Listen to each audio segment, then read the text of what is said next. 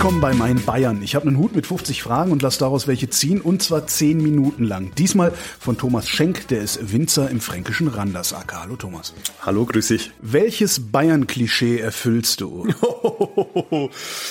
ah, ich bin so ein bisschen ich bin so ein bisschen äh, Land, landverliebt vielleicht.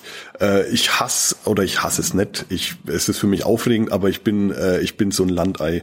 Das ist, glaube ich, ein großes Klischee, dass Bayern nur aus aus schönen Landschaften besteht. Und das stimmt natürlich nicht. Aber äh, ich gehöre da auf jeden Fall dazu, dass ich so meinen Freundeskreis um mich brauche, die Vereine und dieses ganze Dorfleben.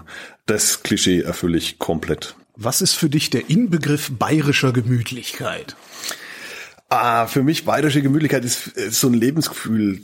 Ich finde, ähm, das drückt sich am besten dadurch aus, dass man wie hier bei uns im Restaurant, dass man große Tische hat und äh, es aber nicht immer nur große Gruppen kommen, sondern es kommen da zwei Leute, dann kommen nochmal vier, man setzt sich zusammen, man spricht miteinander mit wildfremden Menschen. Äh, manchmal braucht es das ein oder andere Glas Wein als Stadthilfe, aber äh, wenn man das miterlebt, finde ich, und selber auch erlebt, ich finde es äh, sensationell, äh, dass man auf, auf die Leute zugeht. Äh, das finde ich ist bayerische Gemütlichkeit. Und es kann jeder mitmachen, der Lust hat. Äh, das, ja, finde ich was, da bin ich richtig stolz drauf, muss ich sagen. Gibt es eigentlich Themen, über die man dann nicht reden sollte? So Politik, Gesundheit, äh, weiß nicht was? Nee, der, der, der Wein macht die Leute ja unheimlich versöhnlich äh, und deswegen, man kann sich da über alles einigen. Also wir haben noch nie Leute gehabt, die sich hier gestritten haben. Und äh, wir machen eine Weinwanderung äh, hier im Dorf, da kommen 15.000 Leute, da tut auch jeder mit jedem, weil das ist dann schon eng, das ist ein Riesenevent, da gibt's keine Probleme, das ist auf engstem Raum, ganz, ganz viele Leute und es gibt keinen Streit. Also das ist, glaube ich, schon was, was uns auszeichnet. Welches Fest verpasst du niemals? Ah, das ist schwierig. Wir ähm, dadurch, dass ich als Winzer selber äh, halt Veranstalter von ganz vielen Festen und Dingen bin, ähm, verpassen wir natürlich unsere eigenen Feste nicht. Wir machen einen, ähm, einen Weinfest mit vier anderen Jungwinzern hier im Dorf. Das heißt Uferweinfest, ist direkt unten am, am Mainufer und dann fahren da diese Kreuzfahrtschiffe so langsam vorbei und du siehst auf die Weinberge ein mega Ambiente, äh, gute Musik und so ein bisschen Streetfood. Äh, das verpasse ich nicht, natürlich nicht, weil ich das natürlich veranstalt.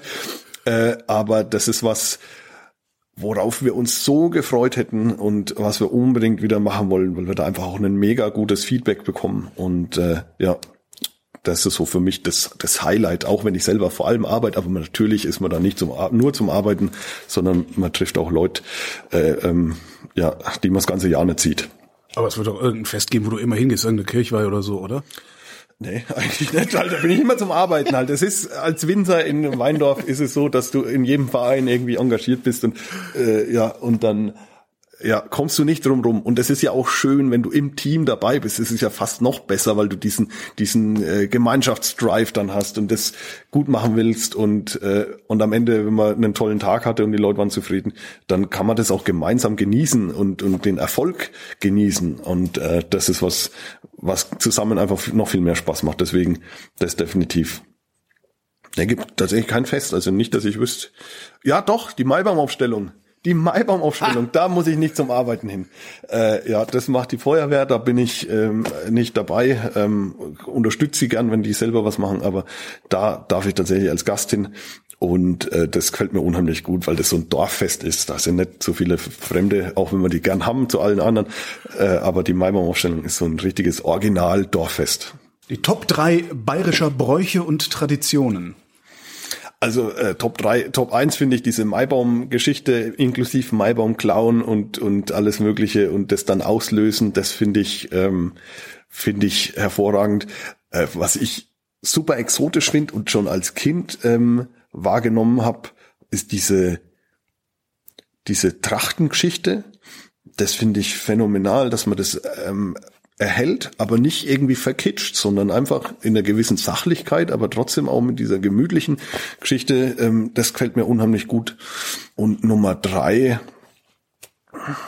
finde ich diese diese Vielfalt von Hausrezepten, ich führe das als Tradition oder Brauch auch, ähm, dass man das gemeinsam lebt, so ähm, ja, dieses Weitergeben. Wir waren zum Beispiel äh, vor zwei Jahren in Kanada im Urlaub und dann gibt's da praktisch überall dasselbe. So, das ist was super, super Besonderes, wenn mal einer extra frisch kocht nach irgendeinem Rezept. Und hier gibt's es an jeder Ecke. In jedem Haus schmeckt's ein bisschen anders. So, und, und das ist ein Erbe und eine Tradition, die da weitergegeben wird. Ähm, das ist von unschätzbarem Wert. Und ich finde, wir erleben das immer nur so, so, es ist ja eh da, du gehst zur Oma zum Essen, das schmeckt ja vielleicht, aber was das eigentlich bedeutet, ähm, dass sich da Generationen von Leuten das weitergegeben haben, äh, das finde ich großartig und das finde ich für Bayern auch, glaube ich, sehr, sehr eigen. Das mit dem Maibaum musst du mal erklären, glaube ich. Äh, bei dem Maibaumkult ist in, in Bayern ja eine besondere Sache, ähm, dass man, der wird äh, im am, am Vorabend des 1. Mai aufgestellt und dann gibt's einen Tanz in den Mai und äh, der muss nachts bewacht werden, weil die Nachbargemeinde könnte kommen mit einem Traktor und einer Kettensäge und den Maibaum fällen und äh, klauen. Also die nehmen den mit und du musst ihn dann, um deine Ehre wiederherzustellen, ähm, auslösen und das in aller Regel in, in Alkoholika. Also du äh, musst dann ein paar Kästen Bier bezahlen oder irgendwas und den Maibaum zurückkaufen und dann wird er wieder aufgestellt. Und das ist ein riesen Gaudi ähm, natürlich und ich finde eine super schöne Tradition, weil sowas Wildes hat und ja, aber was macht denn die Wache am Maibaum, wenn die anderen kommen und den klauen wollen? Also gibt's dann Massenschlägerei? Nee, also das ist mir jetzt nicht bekannt. Es wird es auch schon gegeben haben, mit Sicherheit, äh, weil man sich dann natürlich reinsteigert. Das machen ja junge Kerle vor allem.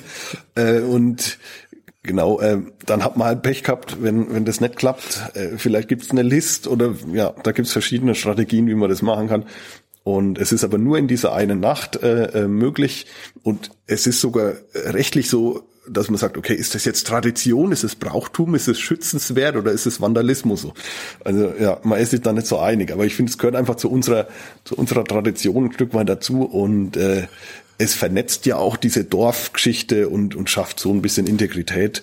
Und selbst wenn die Nachbargemeinde kommt mit ihren Jungs und, und man trinkt dann zusammen was und sagt, ja, okay, halt dieses Jahr hat's nicht geklappt, nächstes Jahr seid ihr dran, äh, allein das ist ja schon was wert.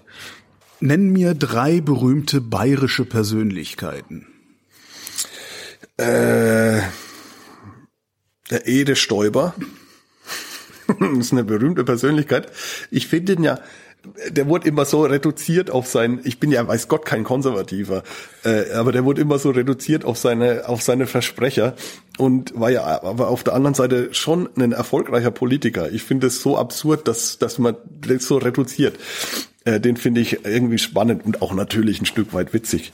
Äh, wen ich noch gut finde, ist ähm, Hans Söllner, äh, weil der ja dieses Konservative mit diesem mit diesem krass Linken so ein bisschen verknüpft. Also der, der äh, singt, das ist ein bayerischer Sänger, ähm, dem, dem Cannabis äh, sehr, sehr zugetan ähm, in seinen Liedern. Ich weiß nicht, ob das heute noch so ist.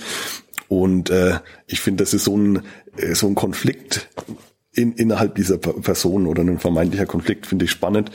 Äh, und dann haben wir einen fränkischen Comedian, den Urban Priol, den finde ich auch ganz hervorragend, weil er eine ganz, ganz eigene, sehr, sehr dunkle und, und ich sage mal würzige Art von, von Humor hat und das gefällt mir unheimlich gut, der Typ. Das kurioseste bayerische Wort. Also für, für uns äh, so ein typisches fränkisches äh, Wort, das man wahrscheinlich überhaupt nicht verstehen kann, ist, äh, ich muss, äh, darf ich das? Grumbeerer zur Load. Ja, was ist jetzt das? Schon, ne? Ja. Also äh, als als das ist teilweise so anders halt die, dieser Slang. Ich versuche mich ja zu mäßigen halt, weil sonst verstehst du diesen richtigen harten fränkischen Dialekt. Das ist so anders einfach von den Worten auch. Also Grumbeerer zur Lot heißt ähm, ich weiß gar nicht, ob es Grundbirne, also die die Erdbirne äh, äh und zur Lot ist Salat. Ähm, äh, also Erdäpfelsalat oder, oder Kartoffelsalat. Kartoffelsalat ist das deutsche Wort, Gottes Willen jetzt. Sag Weiß mal, was Krummbeeren? Krummbeere zur Lot.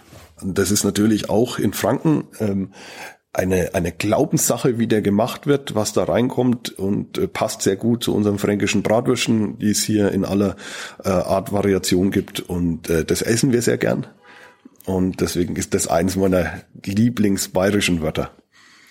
Thomas Helmut Schenk, vielen Dank. Super gern. Und wenn ihr mehr von Thomas hören wollt, findet ihr eine ganze Stunde mit ihm auf erlebe.bayern slash podcast oder überall da, wo es Podcasts gibt.